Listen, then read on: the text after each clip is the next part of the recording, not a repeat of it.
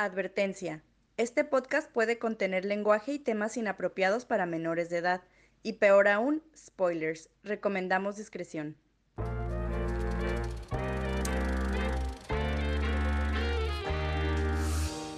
Hola, hola, bienvenidos a Cinemateurs, un podcast para fans de cine por fans de cine, donde discutiremos, examinaremos y analizaremos las películas más fascinantes, interesantes e intrigantes que nos ha dado el arte del cine. Mi nombre es Baltasar Abergo y están conmigo mis amigues Gabriela Castro ¿Qué onda? y Julio Cárdenas. Hola. Y les damos la bienvenida a este episodio de Cinemateurs. El día de hoy vamos a hablar de la película de Your Name, por su nombre original en japonés Kimi no Nawa. ¿Qué nombre le dieron en español, saben? ¿Tu nombre, tal vez? No, sé. Creo que así Your Name, tal cual. Según yo era o Your Name o Kimi no Nawa. Según yo no fue traducido. Así es. Aparentemente en todos los, en todos los hits que tengo, aunque todo lo demás en español, el nombre de la película es Your Name. O en algunos lugares eh, se ve como Kimi no Nawa, entre paréntesis Your Name. Esta película salió en el 2016, eh, dirigida por el creador Makoto Shinkai, que tiene varias otras obras bajo su... Cinturón. Sí, es una, es una frase que no se traduce muy bien al español, pero eh, algunas de las obras que mencionan de Makoto, ninguna se me hizo conocida y aparentemente ustedes nomás conocen la de... ¿Cómo se llama? Algo de... 5 centímetros por segundo. Que solo hayamos visto esa, no significa que no conozcamos de las otras. ¿Qué más conoces de Makoto? El Jardín de las Palabras. ¿Y qué tal? ¿Lo has visto? No la he visto. Que, no, que nomás la conocimos. Ah, pues bueno. El chiste, mi punto es que el director era un poquito un underground, ¿no? O sea, no era así como súper conocido o tan representativo de del anime. No había tenido su breakthrough a nivel internacional como lo tuvo con Kimi no Nawa. Así es, esta película es mi dictadura, yo la sugerí. No esperaba tanto de esta, de esta película porque la primera vez que la vi me gustó mucho. A lo mejor me pasaba un efecto donde, chale, ya no me entretiene tanto. La segunda vez que la veo y la quería traer porque pues sé que, creo que ya se las había comentado también y sé que a ustedes también les había gustado eh, al punto de que se compraron que unos Neandroids. Los Nendoroids de los protagonistas. Y también el Blu-ray DVD de esta madre. Sí. Pues no sé ustedes qué se esperaban de, de ver esta película. Yo ya la había visto, como tú dices. Me esperaba lo mismo, me esperaba gustar, que me gustara. No me esperaba llorar esta vez, porque las otras veces creo que... No sé si lloré la primera vez. Creo que no lloré, pero porque estaba muy sorprendido por el plot twist. Pero, ajá. Quedaste. Afortuna- ajá, quedé. No, afortunadamente no lloré esta vez. Pero sí me, me esperaba emocionarme y que me gustara. ¿Cuántas veces antes la habías, la habías visto, más o menos? Calculando. Según yo, como dos o tres veces, no muchas. Ah, ok. ¿Tú también, Gaby? Sí, yo esperaba aburrirme en ciertas partes porque pues ya conozco la película y algunas partes que sí son más lentas. Entonces dije, "Ah", o sea, sí me gusta, pero pensé que me iba a gustar menos esta vez. ¿Y se logró? Pues no sé, ya veremos. Pues bien, calificaciones iniciales para mí, ambiciosamente, 9.5. 9.5. ¿9.5? neta? Sí. Supongo que sí, 9.5 para empezar. Vamos a discutir un poquito de, pues, para aquellos que esperemos que la hayan visto porque es una muy buena película antes de continuar, ya saben que spoilers, es, ¿qué es esta película? Es un, es una trama muy complicada hasta cierto punto, es una de las cosas que más me gustó de la película, la historia y el pacing, y que es una mezcla muy ecléctica de varios géneros de tanto película como de anime, ¿no? O sea, tenemos elementos de comedia, elementos de drama, elementos de misterio. El segundo acto de, de la película, que es cuando Taki está buscando a, a Mitsuha, que dejó de tener contacto. Él se ve a él mismo, si no me equivoco, morir. No, me estoy confundiendo, pero la primera vez que de- deja de tener contacto o interacción con, con Mitsuha y se queda así como que, ¿qué pedo? Y va a buscarla a Itomori, que es este pueblito donde vive Mitsuha, y es, esto es, esto es como una escena de detectives y de misterio y de encontrar y, y un poco de thriller y te das cuenta de que pues Itomori valió verga, no solo valió verga y se murieron todos los que él conocía a través de Mitsuha, sino también fue hace tres años. Plot twist of the century. Sí.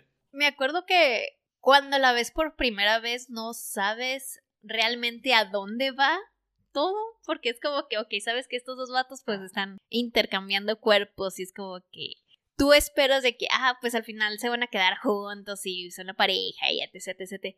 Pero no te esperas que, esto vaya a terminar en nada. Se murió alguien, se murió todo el pinche pueblo. Y es como, ¿y ahora? Sí, es cierto, fíjate, no me, no me había caído el 20 hasta ahorita, que toda la primera mitad de la película, hasta, que cae el meteorito, te das cuenta de que esta no es una película de amor así casual, de que, ah, gender bending, lo se van a conocer y se van a enamorar. O sea, es- sí es cierto, es, es, no solo es un plot twist, también es un gender twist. No es, no es este, no estoy haciendo alusión a que cambien de género cuando cambien de Eh, cuerpo, estás pensando en Gender Band.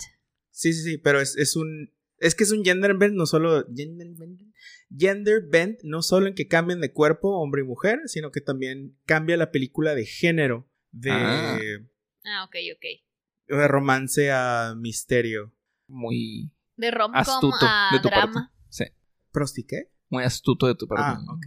Eh, y de hecho, algo que también me gusta mucho de esta película y me gusta mucho cuando las películas me hacen esto es que llega el final de la película y te das cuenta de que la solución de la película o, o- o la trama te la habían dado desde el principio. Eh, en las primeras escenas, Mitsuha y, Mitsuha y, y- y Taki están en Tokio. Ves el departamento de Mitsuha en Tokio. Ves que Taki ve el, el meteorito caer cuando se divide En Tokio, en Tokio. O sea, y con Tokio también cae el, esa madre. con sí. Tokio. Y ves que hasta cierto punto, como va avanzando la historia, te das cuenta de que este time loop en el que están, bueno, de cierta forma, Mitsuha, o Mitsuha, perdón, me voy a seguir equivocando, le da el listón a Taki y ella hasta cierto punto como que elige que Taki esté conectado a ella por el listón, eh, lo cual genera el, el- la conexión que tienen y el cambio de cuerpo de futuro a pasado para prevenir la catástrofe. Está como muy interesante la forma en la que también Makoto Shinkai incluyó estos, este tipo de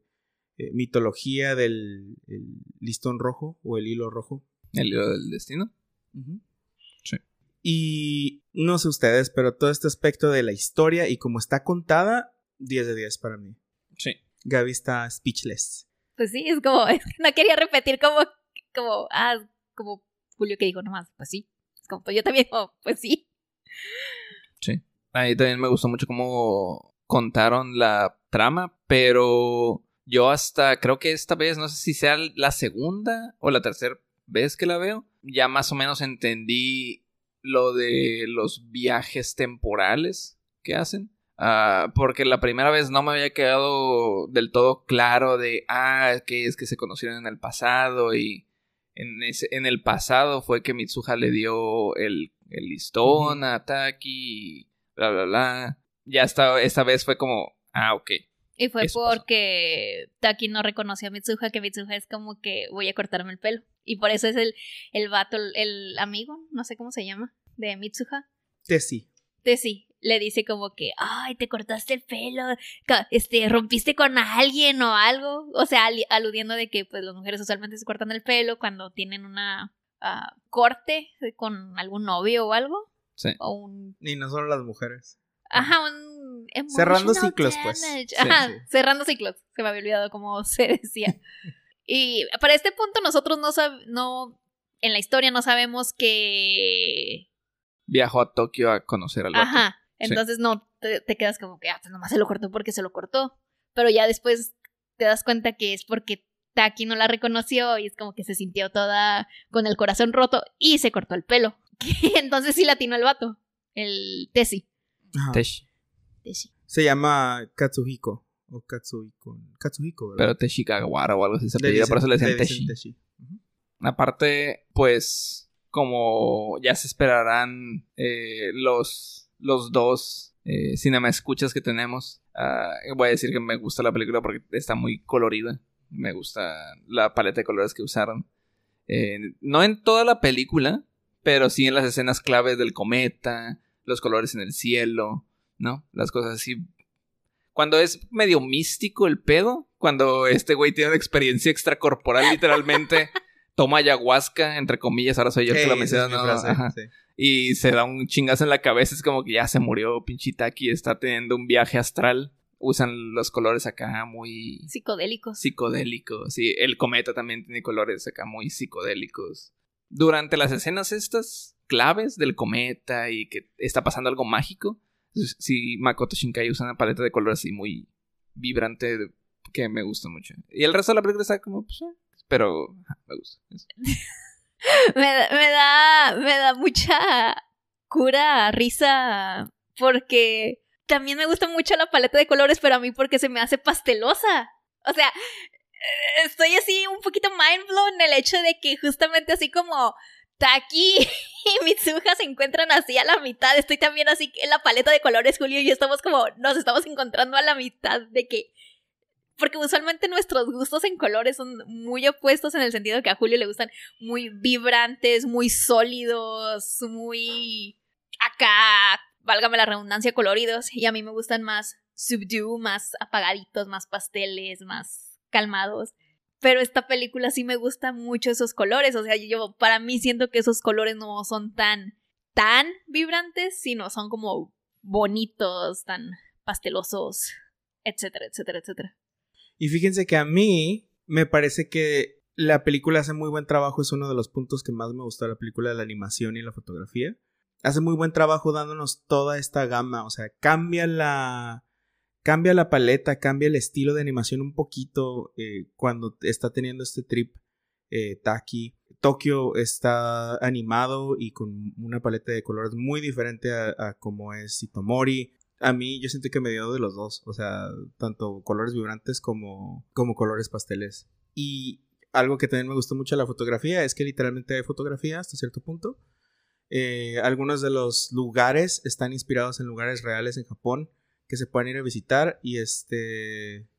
Y, tomarse fotos y acá. Sí, y si llego a ir a, Japón con ustedes, siento que voy a estar ahí tomando fotos y ustedes van a estar ahí en, la orillita con un listón rojo y así como que, ay, qué bonito. Y yo luego yo solo con el listón así.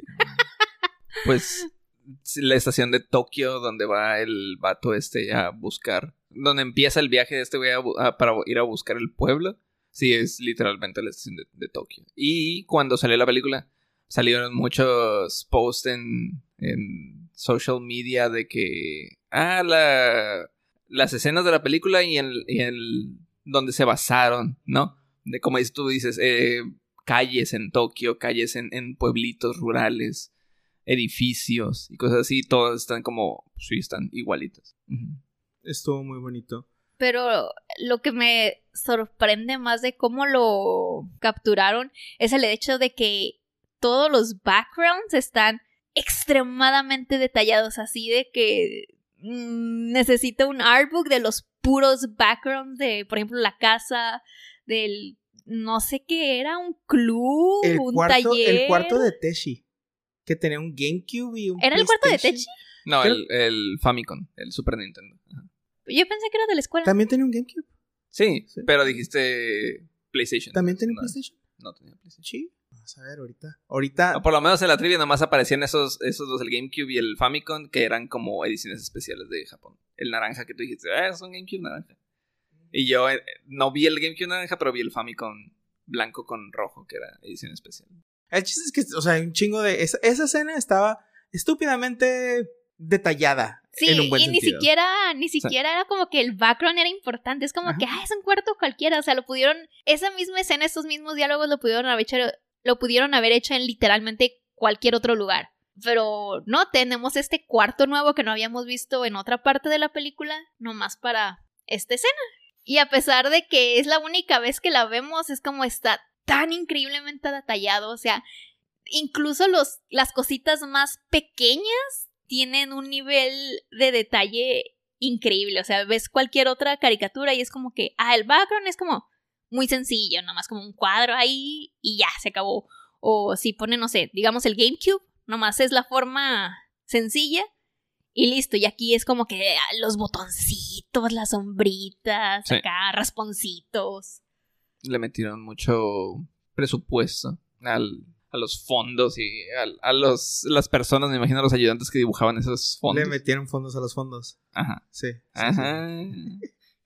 En los detalles. Ah, algo que, para llevarlo un poquito, algo que quería comentar también es que no solo en, los, en, en el background, en el fondo, se, se, siente todo este nivel de detalle, sino también la personalización o la interpretación de cada personaje a través de su entorno, ¿no? O sea, el cuarto de Taki está lleno de detalles de arquitectura porque él quiere ser arquitecto cuando sea grande. Eh, el de Mitsuha está lleno de otras cosas. Cuando vemos su departamento en Tokio, al inicio de la película, eh, vemos su, su depa eh, así súper bonito, con muchos detallitos, con detalles como de Itomori, con naturaleza, o sea, dando a entender que se lleva una parte del pueblo con ella a la ciudad. Muy bonito. Todo, todo este tipo de, de películas donde se incluyen este nivel de detalle en algo tan aparentemente irrelevante como podría ser el fondo o lo que está detrás, para mí es algo que me da mucha fascinación. Me habla de un buen director. Y probablemente los, mejores directores le dan esa atención o, o, tienen su signature en ese, en ese aspecto. Como Wes Anderson, que siempre usa una paleta. Sí, definitivamente. Producción me está mostrando una imagen de el cuarto de Teshi sí tiene el PlayStation y el ya veo a detalle el, GameCube. Gané. Y también un control de Sega, al parecer. Tenía todas las consolas. Tenía un chingo, sí, sí, sí. y eso te da, te da a entender que si este es el cuarto de Teshi, Teshi era un gamer, un techie y probablemente de una familia con dinero o con ciertos. Pues era el hijo del que. Del electricista, del dueño, ¿no? de la planta. Y hablando de los personajes, esta película, eh, en la entrevista que vimos con Makoto Shinkai, está ligeramente inspirada en Ranma en medio. Eh, aparentemente vio Ranma en medio y dijo, ah, ¿cómo sería si hubiera dos personas que se, así se enamoraran? Y lo decía, ¿y qué pasaría si cae un meteorito? ¿Y qué pasaría si están Y terminamos con Kimi no Nawa.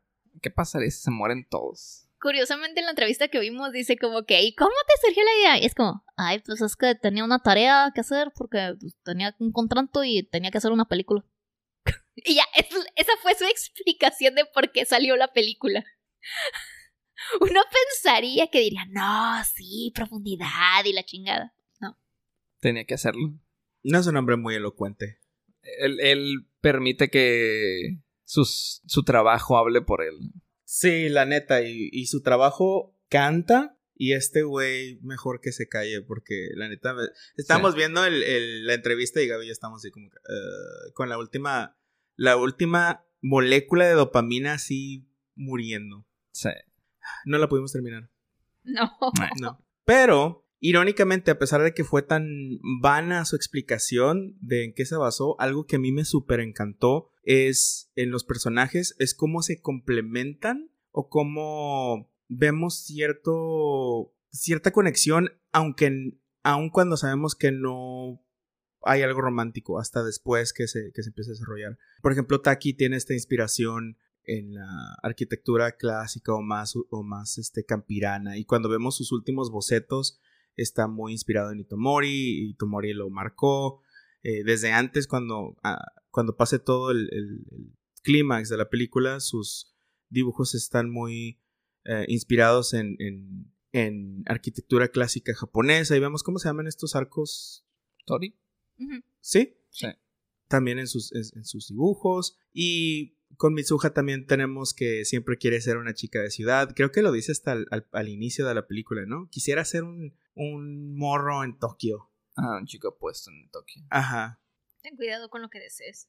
Me pregunto si, si Taki era un chico opuesto. Lo que vemos en la película es como, pues, eh, tenía lo suyo. No mucho, pero. Eh, pues no, no tanto. pero promedio. No supermodelo. Guapo promedio, sí. Porque pues ya ves, su senpai ni lo topaba el güey. Nomás era como que, ah, sí, es morrito, meco. Tenía que venir la otra con sus encantos femeninos a echarle la mano. Ese aspecto del gender bending aquí me encantó porque hay muchísimas metáforas, no solo en el aspecto gender bending, en el aspecto del amor o de las relaciones. Eh, no sé si a ustedes les ha pasado. No, no he tenido una experiencia gender bending todavía. Lamentable.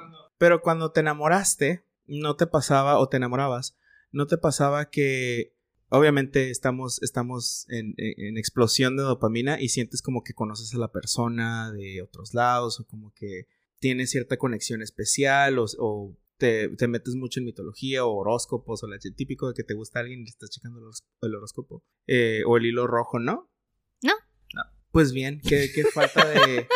qué falta de, de romance. Porque hay muchas, hay muchas situaciones muy bonitas en, en Your Name que hasta cierto punto se ven como familiares. O sea, ese tipo de sentir que estás destinado a conocer a una persona o sentir que la persona con la que te estás enamorando, con la que estás saliendo, son el uno para el otro o, son completamente compatibles. Luego ya los conoces y sale el lado tóxico y ya vale verga, pero este, estas fases iniciales de, de romance se sienten mucho como ese encuentro al final entre Taki y Mitsuha.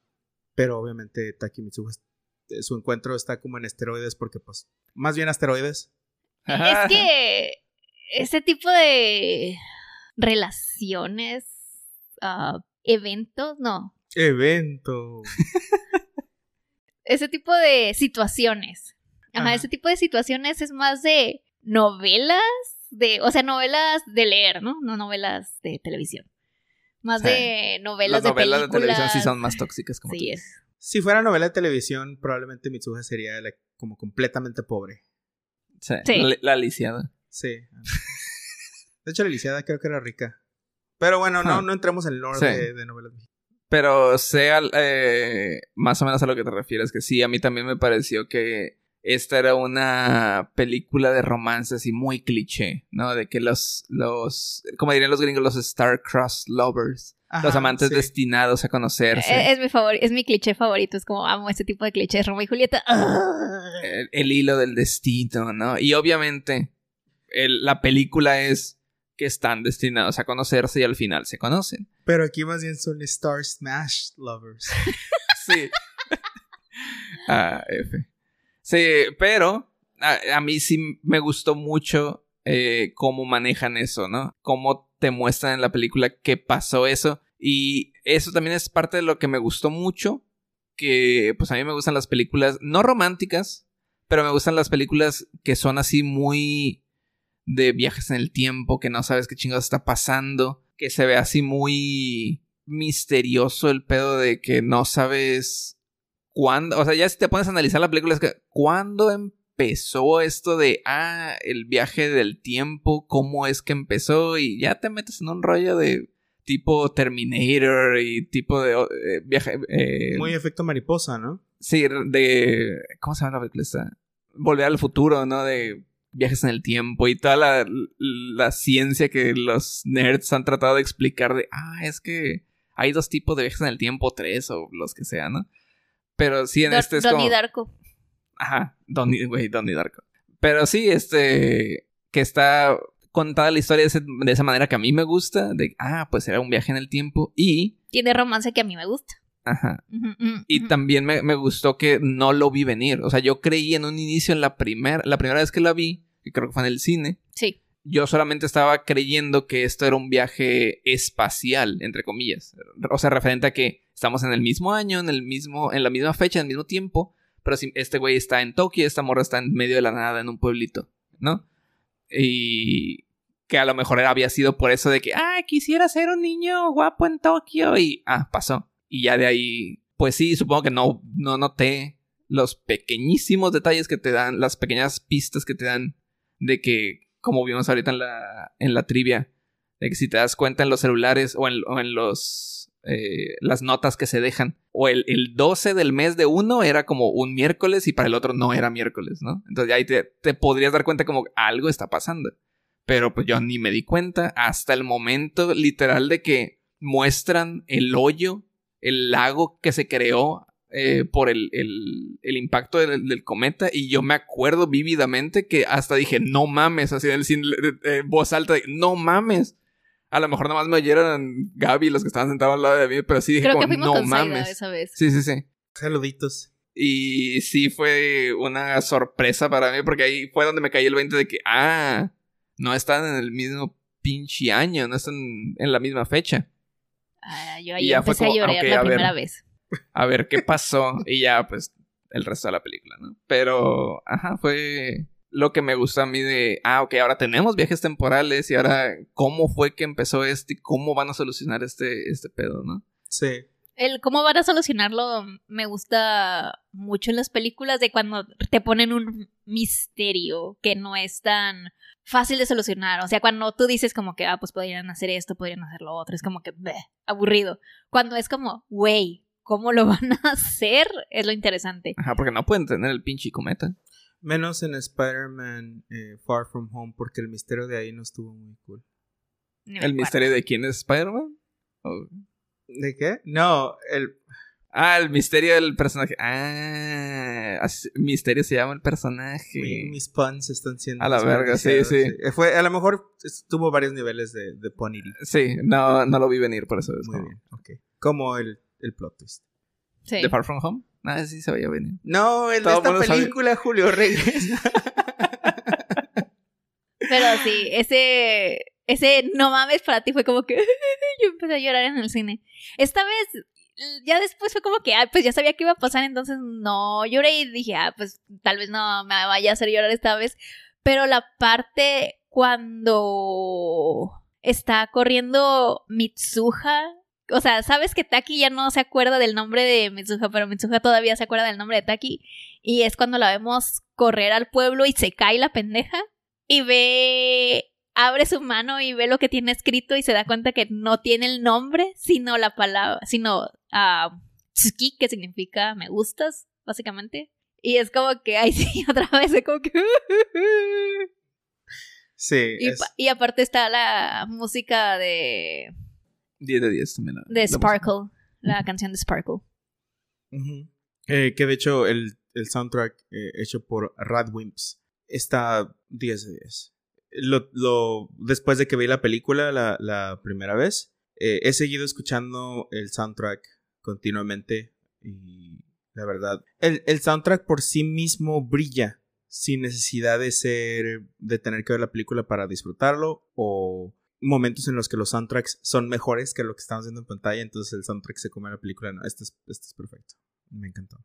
Sobre todo en este, en este twist, tenemos que considerar que la película lleva que 30, 40 minutos enamorándote de Taki y de Mitsuha como personajes. Y aparte también, no solo de ellos, sino del pueblo en general. O sea, este pueblo, este, pues tiene su encanto de pueblito, así como aquí en México también ves los pueblitos así, es como pueblito mágico, no, no es cierto. Ah, pues a- los pueblitos, los ranchitos, es como que Tomori, tie- pueblo mágico. Ex pueblo mágico. Sí. F. F. Ah, ah, pues así. Me imagino que de cualquier parte realmente los pueblitos así semirurales tienen su encanto, tienen algún, pues sí, Sí, charm. tan, tan arraigados. eh, ya luego hablaremos de encanto. Costumbres tan arraigadas, ¿no? Eh, Sí. Y pues sí, la, la arquitectura que todavía no se ve ciudad, metrópolis como Tokio. Sino que como dicen ellos de que no tenemos más que un café, no tenemos más como que una escuela. Y... Que no es un café, era un vending machine. un que- vending machine Ah, que le sí, pusieron sillitas Pero- ellos mismos. Pero dos bares, ¿no? Que dicen como que no tenemos ni madre, pero tenemos dos pinches bares. Uno al lado del otro para acabarle de chingar. Y el café era la vending machine que pues, en Japón hay en todos lados. Y que la acaban de poner, he de decir. La nueva vending machine del pueblo. Y hablando de, de, de Itomori, algo que también me gustó mucho de la película es qué tan permeada está de cultura japonesa eh, el, el baile de las maidens, eh, ¿cómo se tra- De las damiselas, o no sé si... si- Sacerdotisas. Ajá, creo que sacerdotisas.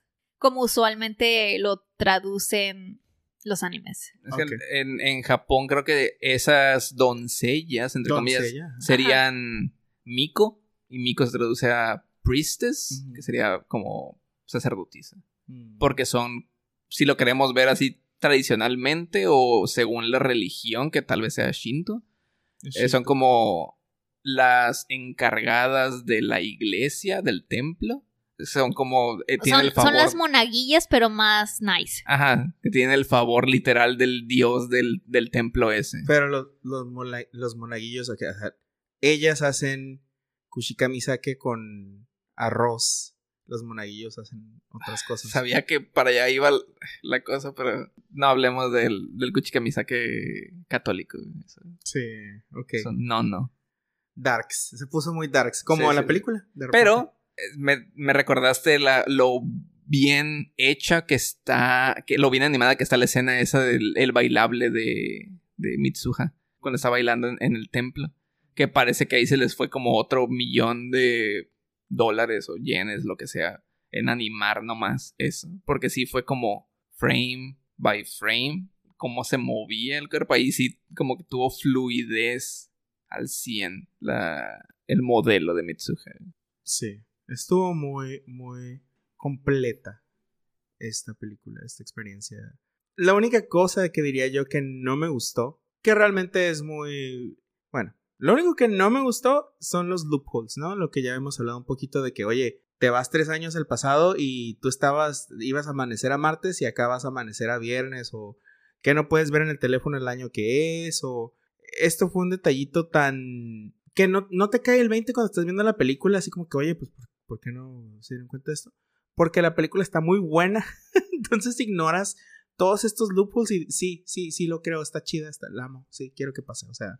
Voy a, voy a sacar mi teoría de Ex y voy a decir que es porque, digo, esto es magia, o sea, para empezar, esto es sobrenatural, entonces se lo voy a echar la culpa a esta parte de magia sobrenatural del body swapping, de que como vemos al principio de la película, ellos despiertan y piensan que la experiencia que tuvieron fue un sueño. O sea, ¿cómo no te das cuenta que viviste algo real? Quiero pensar que el hecho de que hayan dicho como que, ah, fue un sueño, me hace pensar que la memoria que tienen ellos cuando cambian de cuerpos no es 100%, ¿cómo se le diría? Accurate. Precisa. Ajá, no es precisa porque, ajá, o sea, de que ven el calendario y es como que, ah, pues es como el 2013, como que, ah, pues sí, sí, es 2013, así como los sueños que tú le sigues la corriente al sueño de que, ah, va un perro volando, como, ah, sí, normal, 100%. Algo así, siento que tal vez pasó. Güey, sí es cierto. O sea, estás soñando y sueñas que vuelas y en tu sueño no es como que, ay, güey, aquí puedo volar, no es como que, ah, sí, sí puedo volar, o sea, es es creíble. ¿no? Es, es algo que aceptas como realidad porque en el sueño es tu realidad. Y en, un principio sí creen que están soñando. Por lo menos Mitsuha sí es como que, ah, estoy soñando, qué bonito sueño, jaja, me estoy comprando todo lo del restaurante porque... Tengo pito. Ajá. Y todo de que, ah, sí, qué bonito, voy a tomar foto del parfait que me comí. Y ahora el chocolatito este. Y ahora no es que... Hasta ya después que vuelve a pasar, que es como que deja de gastarme mi dinero. Y es como, ah, ok, esto no es un sueño. Pero sí, como que yo también se lo achaco eso de que, pues sí, es tres, hace tres años, pues sí, 2003, pues, ni pedo. Sí, o sea, posiblemente no igual, igual a un sueño, pero algo parecido. Sí, sí, sí. O sea, a todos se nos han olvidado detallitos de cosas de hace un mes. O sea, no me acuerdo de muchas cosas de hace un mes. Entonces, se puede explicar por este sentido, pero pues, no necesito explicarlo. O sea, ya me gusta esta película al grado de que ay, un plot me vale verga. O sea, si alguien me dice, es que no me gusta, me vale verga, estás pendejo. O sea, está bien chida esta película. Sí. ¿Escenas favoritas? Todo. Eh, sí, todo, pero en especial hay una... El, el gender bending de esta película pasa solo en un, una fracción tan pequeña de la película como tal, que tenemos hasta un montage con la... Con la... Canción Sen Sen Sen. Ajá. Es, y es donde están enseñándonos los sueños y los flips. Sí muy rápidamente y son estas experiencias donde están platicando uno con el otro a través de las notas que se dejan y está muy chistoso y está muy bonito y es donde hacen que nos enamoremos de Taki y de Mitsuha como personajes. Claro, después matan a Mitsuha, pero...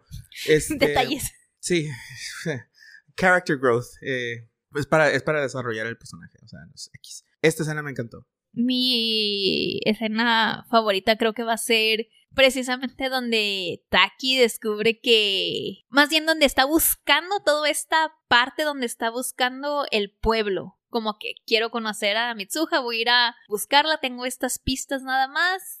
Y todo el hecho de estarla buscando, estar preguntando, ah, hasta que por coincidencia es como que, ah, sí, yo conozco el pueblo y descubres lo que pasó con el pueblo.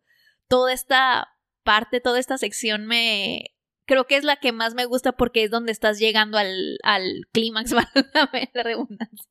Wow, eso estuvo deep. Es como, ah, estás llegando al clímax. Mm, no parece.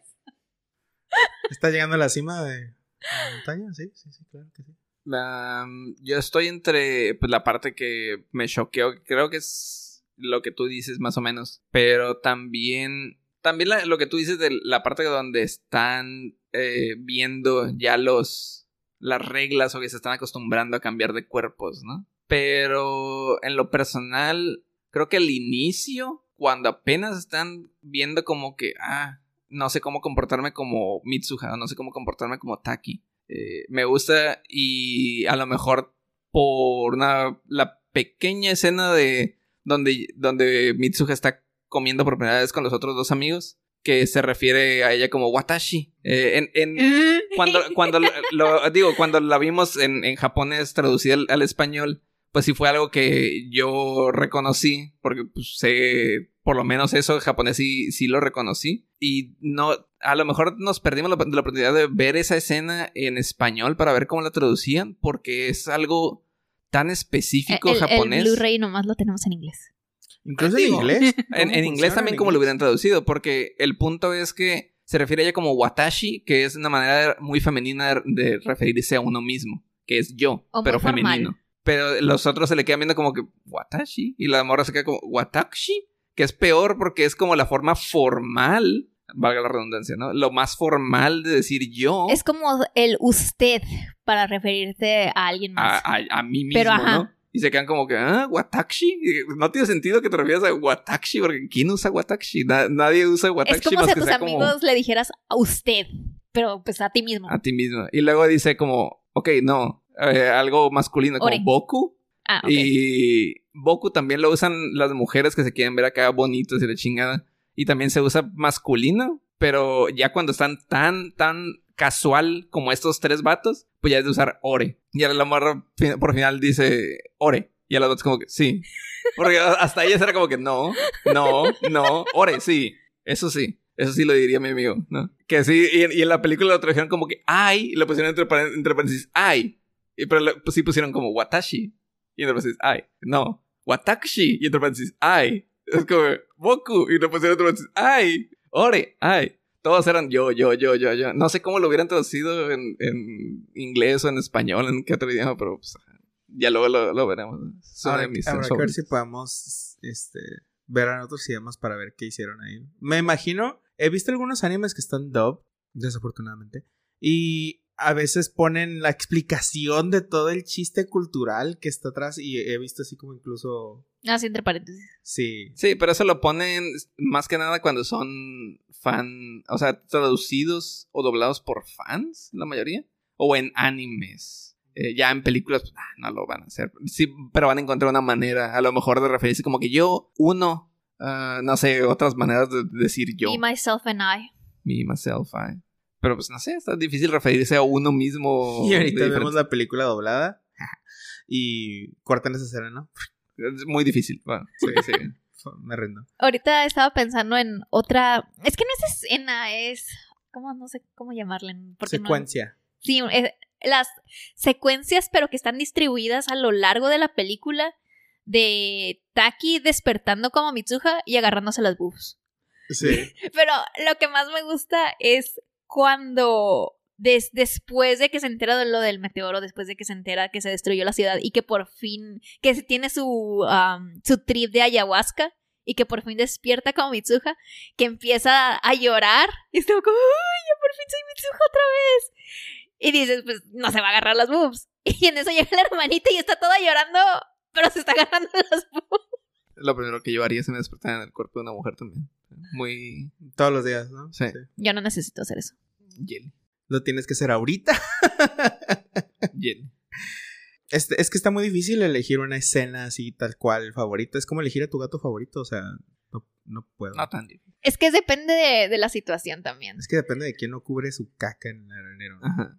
Pero en la película sí está muy cabrón. Depende de quién no te haya lanzado el Google Assistant a la fuente. Hay eh, una cosa más que también se me hizo muy. Me hizo fanservice a mí. Fueron estos momentos así como de. de teasing gay. Eh, obviamente, cuando tienes. Siempre que tienes gender bending. eh, estás tocando un poquito de temas de trans o algo así. Porque tienes una mujer en el cuerpo de un hombre, un hombre en el cuerpo de una mujer. Y ver cómo cambia el personaje y cómo lo llevaron a cabo en la animación. Al- Sí, de que, o sea, es, es una caricatura y aún así, incluso aunque no te dijeran, puedes ver los movimientos, cómo cambian de estos manerismos de cómo se comporta una mujer a diferencia de cómo se comporta un hombre. Entonces te... O sea, cuando estás viendo a Mitsuha como Mitsuha, es como no lo notas, pero como ve, cuando ves a Mitsuha en Taki es como te das Es cuenta como, de, Güey, instant boner. O sea, de, de- de todos estos, lo que hace con las manos, cómo se sienta, cómo camina. cómo corre. Se ve muy claro cuando Mitsuha corre como en el cuerpo de Taki al trabajo y después vemos a Taki correr en el cuerpo de Mitsuha tratando de salvar el pueblo y se ve pues la diferencia de correr acá de, de hombre y correr como, como mujer y después se desaparece, eh, pierde la conexión y Mitsuha vuelve a ser Mitsuha y vuelve a correr y a la vez correr como ella. Entonces como que, ah. Y también es un punto eh, muy bien hecho del, del- pues, el director, ¿no? Obviamente, la película, que te da, aunque sea subconscientemente, el mensaje de se perdió el, el- La conexión. la conexión entre estos dos vatos. Mitsuha ahora es Mitsuha. Y Está aquí, está aquí. Sí, pero a mí, a mí me encanta ese, ese aspecto de que vemos a Mitsuha convertirse cuando, cuando Taki está en, en su cuerpo en una tomboy y con Taki cu- cuando Mitsuha está en un twink. Está así como, ay, qué bonito. Pues todo el mundo se le empieza a declarar a Mitsuha.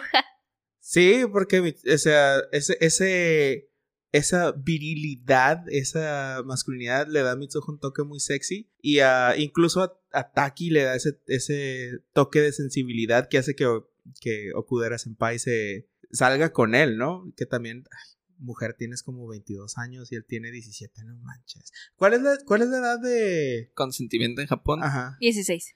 Hasta Sí, entre 16 comillas. o 14, algo así. Se ve muy turbio, pero No, no metamos en eso todavía. Ajá, no entramos en eso. Pero es, es cierto, y no nomás Okudera, sino también el amigo. Eso, no y eso ya sigo, me encantó. Sí. Ay, como que se ve bonito ahora, ¿no? Sí, ayer se veía bonito, ayer que era Mitsuha, ¿no? Sí. Pero sigue siendo su compa, es como que, ay, ay, es- Taki. Qué bonito te pusiste. Sí. Qué bonitos ojos tiene, compadre. Ajá, ándale. Me estremezco. ¿Cómo ¿Has visto la imagen de me estre- compadre, qué, qué guapo se ve ser me estremezco? Es- un vato pone en, en Facebook su, su foto y su compadre le responde eso, le, le pone el comentario "Com- compadre, que bien se ve, me estremezco, o algo así, le responde el compadre, como, no diga, ese compadre se, ve- se escucha muy joto. así. Y eso creo que es algo que, que a mí me gustó, o sea, para agregarle más, ¿no? Esta, esta no es una historia hechi, pero tiene su fanservice también. Vemos algunos panty shots, vemos eh, el, el acknowledgement del gender bending en el sentido de que lo primero que hace Taki en el cuerpo de Mitsuha es, es tocarse las boobs, como ya mencionamos, y lo primero que hace Mitsuha en el cuerpo de Taki es darse cuenta de que tiene un pene, eh, que es algo que todos los hombres hacemos todos los días en la mañana, pero, o sea, está 10 de 10. ¿Calificaciones finales? Gaby, ¿quieres empezar? 10. 10. 10. 10. Es que estaba pensando como que, ah, quiero un 9.8, pero ya sé que nomás estamos en puros punto .5, entonces 10. No le hallo, fíjate. Es que no le hallo razón para, que- para no darle 10. Me faltan dos milésimas, me falta una cosita de nada para que sea también dentro de mis películas perfectas, pero igual que Zootopia, o sea, es como, o sea, ya mejor le doy el 10. Julio. Yo también estoy pensando en subirle 10. No es, es una historia de amor, como ya dije, es una historia muy cliché de amor, pero está muy bien realizada. Entonces creo que eso. Si quisiera dejar el 9.5 porque. Ah, historia de amor, cliché. Pero está bien hecha. Y si no fuera de amor, no, no funcionaría la pinche película. Entonces sí, creo que sí es- me- se merece el 10. La segunda película con 10 all over the world. ¿Eh? ¿Tú también dices? Sí. Ah. Sí, todos 10. Sí, sí, sí. No, no hallo razón. Eh, completamente le recomendaría esta película a cualquier persona que no la haya visto. Aunque no les guste el anime, siento que esta película. Si no les gusta, posiblemente no tendría calificación tan alta porque si hay algunas cosas muy japonesas. muy particular, muy sí, particulares del anime, muy o sea, uno que ya está acostumbrado a ver anime o cosas similares, es como ya no notas esas esos detalles, esas cositas, pero si le muestras la película a alguien que nunca ve anime, entonces sí hay un par de detalles que es como que Ay, ¿por qué hizo eso? Y es como que, ah, sí, es cierto, esto las personas normales no lo hacen nomás, lo hacen los animes. Mira, si los Oscars te aceptaron el viaje de Chihiro, Chihiro, en- como ganador, yo creo que también este, podrían aceptar. A- Excepto que creo que Your Name no ganó. Ni siquiera ¿No? estuvo nominada. Ni siquiera estuvo nominada. Fue una de las películas más undervalued del Sí. 2016. Sí. Y ya para terminar con Your Name, eh, algo muy curioso de la película es que mucha gente elevó a Makoto Shinkai a decir, oh, es el próximo, es el próximo Ghibli. Miyazaki, sí. Sí, Miyazaki. Sí, es ah, como Ghibli me quedé como. Es que él, él es todo el estudio de Shinkai, es, es- está un grado más arriba, ¿no? No, sí, es el próximo Miyazaki, oh, y, y luego Makoto Shinkai dijo así como que, no, la película está chafa, no la vean, está mal hecha. Y es como, ay, güey. No, ahorita está haciendo otro director. De hecho, acaba de sacar una película, la de Belle. Está. Ajá, pues es, es- es- entre esos dos vatos ahí se la están rifando para el siguiente Miyazaki, pero pues ya veremos. Sabes que, el- eh, bueno, ya dijimos, no fue nominada al Oscar, lamentablemente, pero hubiera competido contra Zootopia. Y Zootopia ganó. Oye, entonces el 2016 fue un muy buen año de películas. También nos dio Cubo y las dos cuerdas, que también me gustó mucho. Pero, eh, mira, no es Your Name. También nos dio Moan- Moana, pero, eh, dejémosla de lado. Meana. No Meana. visto. Un pequeño paréntesis nomás porque me parece un dato curioso. Los nombres de la abuelita, de la mamá, de Mitsuha y de su hermanita ah, es en este orden. La abuelita se llama Ichiha, la mamá se llama Futaba. ah, Hitoha. ¿Hitoha? La cual es Hitoha. Ah, perdón, sí. Hitoha, Futaba, Mitsuha y Yotsuba. Estos son formas de contar en japonés de hojas. Eh, la abuelita es una hoja, la mamá es dos hojas, Mitsuha son tres hojas y Yotsuba son cuatro hojas. Y un- otro pequeño trivia eh, que me gustó mucho, que no sabía hasta ahorita que leí. El restaurante donde trabaja este Taki era Le Gardier de Parol o algo así se llama. Y Ulala, le- señor francés. creo no, es- eh, ¿sí era francesa o italiana? Según yo sí era francés. Creo que era italiana. Tenían Bueno. pizza.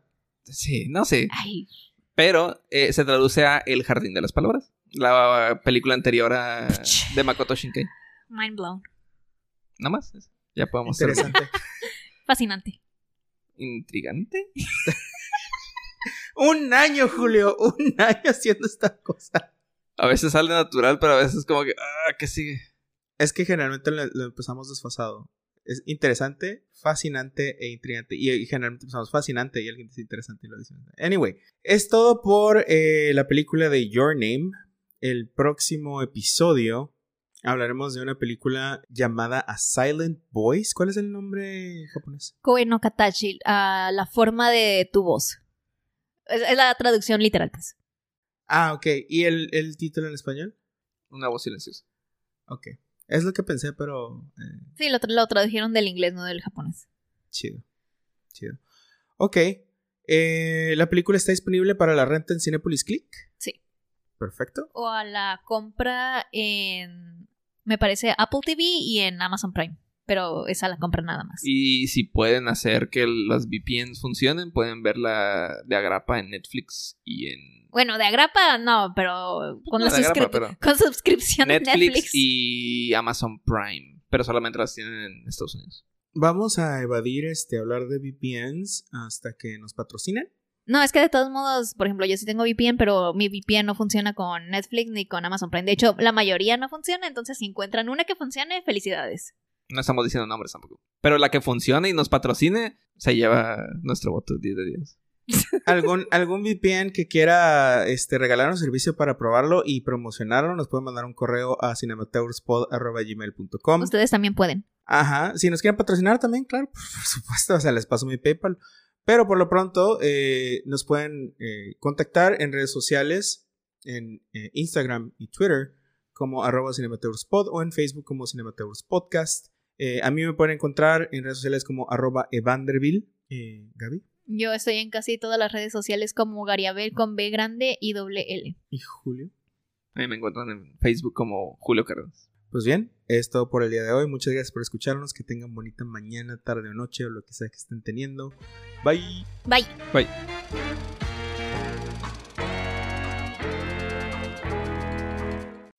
Nuestra advertencia fue grabada por Mariana Kramis. Nuestro intro y outro musical es la pieza Jazz Fiction del artista Tacos-Burrito disponible en SoundCloud.